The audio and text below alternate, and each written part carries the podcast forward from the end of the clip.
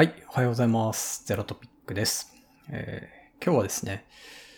昨日、えー7月28日に、え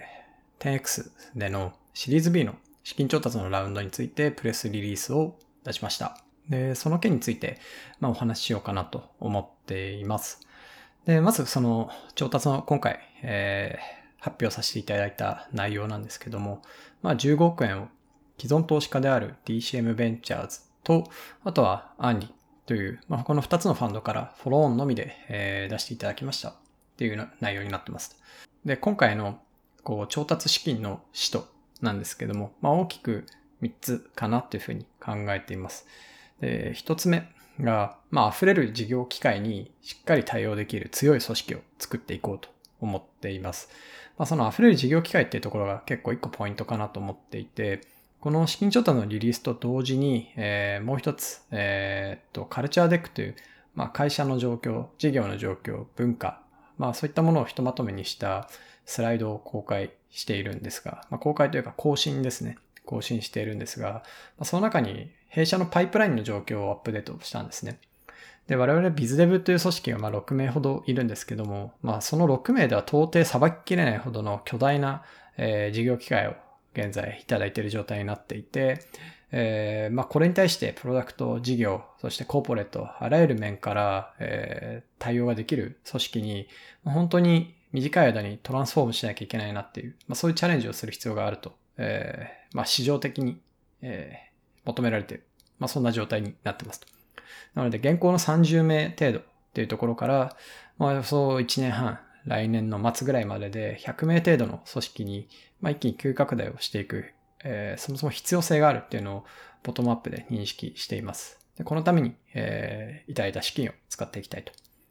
で二つ目が、えーまあ、非連続なサプライチェーンの構築っていうところで、まあ、まさにそのカルチャーデックの中でも結構詳細を書かせていただいてたんですけど、我々がこう位置しているオンラインのグロッサリーの事業っていうのは、こうボトネックが明確にサプライチェーン構築なんですよね。それは、あの、小売さん側にかなり非連続なコンピテンシーを求めるとか、まあ、そこに対して我々はソフトウェア、プロダクトを提供する、あるいはオペレーションの設計を提供するんですけども、オペレーションそのものっていうのが、まあ、どうしてもその両者の間にあるボールで、えーまあ、小売さんに担当していただくことが多いです。なんですけど、これすらも我々がしっかりとボールを拾い上げて、えーより高速に、より強いサプライチェーンを早く構築できる環境を作っていくっていうのが、まあ、急務になっていくかなと思っていて、まあ、そこに対するチャレンジをしていきたいと思っています。まあ、ここに対して How、メソッドみたいなところはまさに今探索中ではあるんですけども、例えば海外だと、えーギグワーカーとか、あとはマイクロフルフィルセンターみたいな形で、まあ、一定答えみたいなものが出てきています。ただこれら日本の特殊な環境、あるいは東京とか地方とか、まあそういう切り分けをしていった時に何が合う合わないっていうのはかなりセンシティブなイシューなんですよね。なのでそこに対して、まあ我々が、まあ今日本全国にパートナーシップが広がっていってるので、えー全体の解像度の中で、まあ最適解、ステーラとして何を持つべきかっていうのをまさに検討していきたい。でそこに、まあ R&D 的に資金も含めてリソースを投下していきたいと思っています。で最後が、えーっと、M&A 含めた、まあ、強固なファイナンス、FP&A の体制を作るっていうところですね。あの、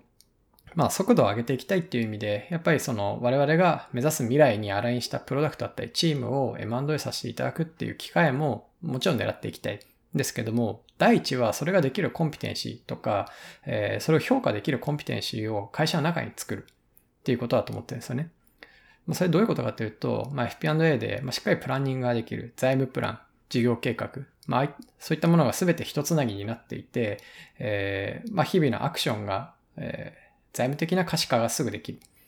あとは投資対効果がすぐわかる。まあ、そういった状況をまずはしっかり作りきる。で、その上で何にどこまで投資してどの程度で回収できるのかっていうのが、まあ、あらゆる買収については必要になってくるので、まあ、そういった評価ができる状態を作ったり、まあ、あるいは我々がやる、えっ、と、新規事業と M&A が A2A で、まあ、比較対象になることもあると思うので、まあ、どっちがいいのか、まあ、そういった判断がより意思決定がしやすくなるっていう環境を作っていきたい。まあ、そういったこの、よりコーポレートというか、フィナンシャルな体制を作っていくっていうところに投資をしていこうっていう、まあ、大きくこの3つを、えー調達資金の使途として掲げています。っていうのが、まあ、ざっくりとした調達のサマリですね。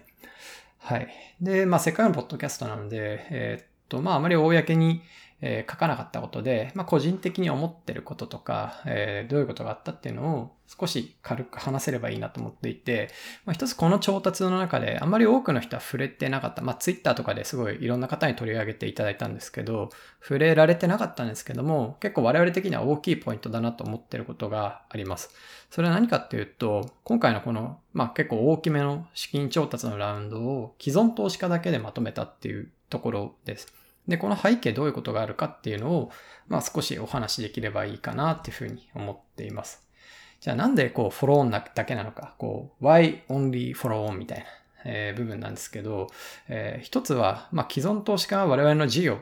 あるいはこう組織の価値ってものを極めて、えー、高く評価していただけた。まああるいは早く、もしくは正しく理解いただけたっていうところが、まあやっぱり最も大きい部分かなと思ってます。あの、まあ昨今ですね、いろんなスタートアップが、えー、資金調達、エクイティでの調達をしていて、えー、その時にこう、投資家の名前がずらっと並ぶっていうのは、まあいろんな方々が目にされてると思うんですけど、えー、まあもちろんこう、新しい投資家を迎えていくっていうのは、それはそれで大変なことだと思います。まあそれはなんか我々、こう、一からね、積み上げてきた事業とか組織の価値っていうものをしっかり伝達して評価していただいて、まあ、お互いの利害が、えー、合意できるポイントを探していくっていう調整をするっていうのが、まあ、すごい重要なポイントなんですけども、まあ、こうラウンドを重ねていくと、やっぱその伝えるべきポイントっていうのは、まあ結構こう膨らんだり、まああるいはまあシャープになってる会社もあると思うんですけど、まあ、結構いろいろ言えることっていうのは増えるんですよね。で、評価できるポイントも増えていくっていうのが、まあ情報開示も含め進んでいくので、えー、ラウンドが進むほど、まあ情報は多くなっていくと。っていう中で、えー、っと、まあもちろん新規の方々を募って、えー、新しいそのボードメンバーとか株主としての価値を発揮していただくっていうのは、えー、もちろん良いんですけどもま、やっぱり速度が落ちちゃうんですよね。こう、適切なライトタイミングで、えー、っと、まあ、創業者だったりのリソースを使わずに調達するっていう意味で言うと、まあ、かなり、えー、やっぱ時間はかかる方向になると思ってます。まあ、その時間を投資するだけの価値はものすごいあるとは思ってるんですけど、今回について言うと、えー、まず DCM さんから、えー、僕らはその、まあ、タームに近い、タームシートに近いオファーを先にもらってるんですよね。あの、10X のその可能性を信じてますと。で、えー、っと、まあ、このぐらいのでかいラウンドをやった方がいいし、そのために長期でどう戦っていくのか一緒にディスカッションしましょうみたいな形でオファーをもらっていて、まずそれがきっかけになってるっていうのが結構多かったです。まあ、イコール我々の価値を信じてくれたり、すでに、えー、っと、なんですかね、理解していただいてるっていうところから、まあ、タームをいただいてるっていうのが、まあ、結構大きいかなと思っています。で、プラス、やっぱ DCM さんもアーニさんもそうなんですけど、ディープポケットがあるんですよね。もともとそれを意識して、その、この前までのラウンドっていうのは組んでいたんですけど、えー、っと、まあ、大きなフォローオンをしっかり乗ってくれる会社さんに、えー、会社というかファンドさんに入ってもらいたいっていうのが、まあ、僕のその VC ラウンドを初めてやった時からの一貫した思想で、まあ、それにはまる形で、今回我々が大きく羽ばたくタイミングで、しっかり、えっと、乗ってこれるディーポケットがあったっていうのは、まあ、すごくありがたい。まあ、両者とも大きいファンドを運営されているっていうところが大きかったかなと思ってます。で、もう一つ、えっと、まあ、我々、えっと、ありがたいことに、その新規で我々の、えー、に投資したいっていう投資家の方々から、まあ、かなりの数の、あの、お問い合わせ等いただきはしたんですけども、まあそのほとんどについてはお断りをさせていただいたっていう形になっています。まあ結果的にですね。えー、その背景としてはやっぱその次のラウンドを見据えたときに、既存投資家から強くフォローオンされてるっていうのがものすごいいいシグナルになるなっていうふうに、えー、っと、まあ理解できたっていうのがあるんですね。まあ当時はそこはわかんなかったんですよね。当時というか、このラウンドをオープンする前は、まあ、その価値っていうのは、正直まだ個人的には理解はできていなかった部分なんですけども、あの、まあ、今回ラウンド組むにあたって、やっぱその次のラウンド等も含めて考えるっていうので、海外の機関投資家の方とかを、まあ、ご紹介いただいたりしながら、えっ、ー、と、一定数お話しさせていただきました。で、その中には今回のラウンドでぜひっていうお話もあったんですけども、やっぱその、彼ら、要は、えっ、ー、と、クロスオーバーの投資家の方々とかとお話しする中で、やっぱりその、アーリー VC がその大きなファンドに持ち替えながら、こう、しっかりフォローオンしていくっていうところは、本当にやっぱ上場でも、上場時とかにでも、まあ、米国とかですと、まあ、かなり大きな、こう、まあ、期待株であるっていう、こう、信用が醸成されるっていうお話を、まあ、一人だけではなくて、複数の方から伺ったんですよね。なので、まあそういう意味でも、まあ、我々の信頼をより強固に、えー、してくれるっていう、えー、まあ株式市場ですね。意味で、まあ既存の投資家の方に、えー、しっかり持ってもらうっていうのは、まあ、ものすごいポジティブだなっていうふうに捉えて、既存投資家に、えー、絞らせていただいたっていうところがあります。まあ、イコール、我々はどういう上場を目指すかっていうのとセットになってくるかなと思っていて、そこも今回、こう、いろいろ議論したんですね。まあ、それこそ、あの、ラクスル方式と今では呼ばれたり、プレイドさんがやられた方式とか、みたいな形で、えー、っと、まあ、上場の仕方っていうのは、テクニカルにいくつかあります。ただ、日本の上場の IPO のマーケットっていうのを考えたときに、どうしてもその、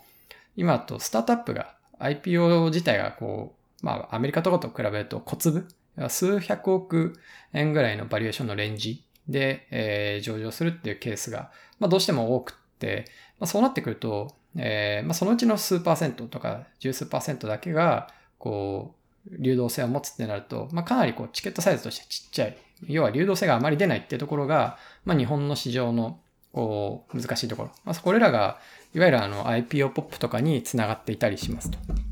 で、この問題について、えー、っと、まあ本質的にどうすればいいのかっていうのは結構答えは見えているかなと思っていて、一つはやっぱり大きな上場をしっかり目指していくってところだなと思っています。で、僕らとしてもやっぱその大きい上場っていうのを目指していこうっていうのが、まあ今回腹決まりも決まりましたし、まあそこから逆算して、今回のラウンドはどう設計すればいいかっていうのを考えると、あの、やっぱディープポケットを持っている既存投資家にしっかりフォローしてもらうのが良いのではないかと、まあそういう話になりました。まああとは少しこう小さい話なんですけど、小さい話ではないか、んですけど、あの、DCM さんっていうのは、こう、まあ、彼らの中では内部的な整理としてファンドがまあ2つ大きくとあって、まあ、1個は、あの、まあ、要はシリーズ A 手前、シードとか、もっとアーリーな状態に投資していく、えー、ファンド。あとはそこから上がってた時に、まあ、クロスフェーズに入っていった時に、まあ、しっかり数十億円レンジのチケットが切れる。まあ、あの、本ファンド。みたいなのがあって、今回については本ファンドの方から、えー、我々としても初めて入れていただいています。なので、こう、まあ、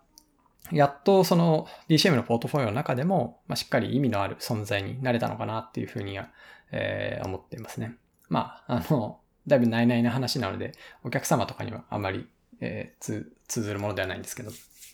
ていう形で、えー、っと、まあ、今回、ラウンド組むにあたって、なぜ既存投資家だったのかっていうところについては、まあ、こういった背景がありました。っ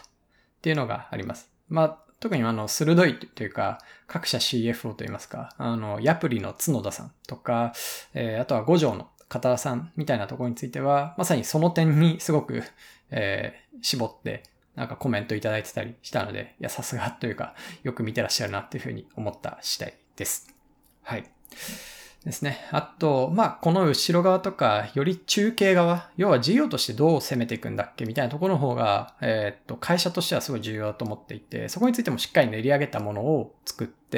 まあ、会社の中にも公開してますし、今回カルチャーデックにもかなり赤裸々に掲載させていただきました。パイプラインの話、あとは顧客のリテンションとかアップの話、あとはまあ、サプライチェーンにかなり投資していくよっていう、まあ正直我々の戦略そのものが全てベロッと裸になっているような状態だなと思ってますが、まあ、よくその、まあこれを作ったのも、あと公開したのも自分なんですけど、まあ、社内でも一瞬ぐらいは議論になるんですよね。こんな出して大丈夫かなみたいな。なんですけど、まあ、個人的にはあまり意味がないというか、その現時点での戦略なんて、いつバレてもいいというか、えー、っと、要は我々非連続に変わっていく存在なので、何が正解かわかんない前提でやっていて、かつその中で速度で勝負していこうとしていると。速度とか品質で勝負しようとしていると。ってなると、まあこの時点の戦略なんかいくら隠しても意味がなくって、えー、まあむしろそれをオープンにコミュニケーションすることで、その魅力で人を、えー、引きつけていくとか、投資家を引きつけていくってことの方が、まあ、大いに価値があるだろうし、あるいはこういった、その、えー、まあ、タムの拡大可能性とか、その成長可能性について、しっかりと外部にコミュニケーションしていくっていうのは、まあ、その IP を見せると必須のコンピテンシーなので、まあ、そこに対しても、あの、早期早期に、えー、対処していって、えー、っと、まあ、会社として外部に対していいコミュニケーションが全体として取れる状態を作っていこうっていう、まあ、そちらを優先している結果になってます。なので、まあ、だいぶ赤裸々になってるんですけど、そのあたりについて、えー、明日ですね、金曜日、えー、っと、オープンオフィスっていう形で、刑事3名で話す機会があったり、まあそれ以降もポジションごとにグロースとかプロダクトとか各チームに落とし込んだ時にどういうこうビジョン、ビューでやっていくのかみたいなのはオープンオフィスのような場で話していきたいなと思っているので、ぜひご関心ある方、えー、リンクを貼っておくので、そこからご応募いただけると嬉しいなと思ってます。はい。という形で、えー、まあ、だいぶ気が引き締まる今日この頃なんですが、頑張っていこうと思うので、ぜひゼロトピを聞いていただいている方にも応援していただけると嬉しいなと思ってます。はい。それでは。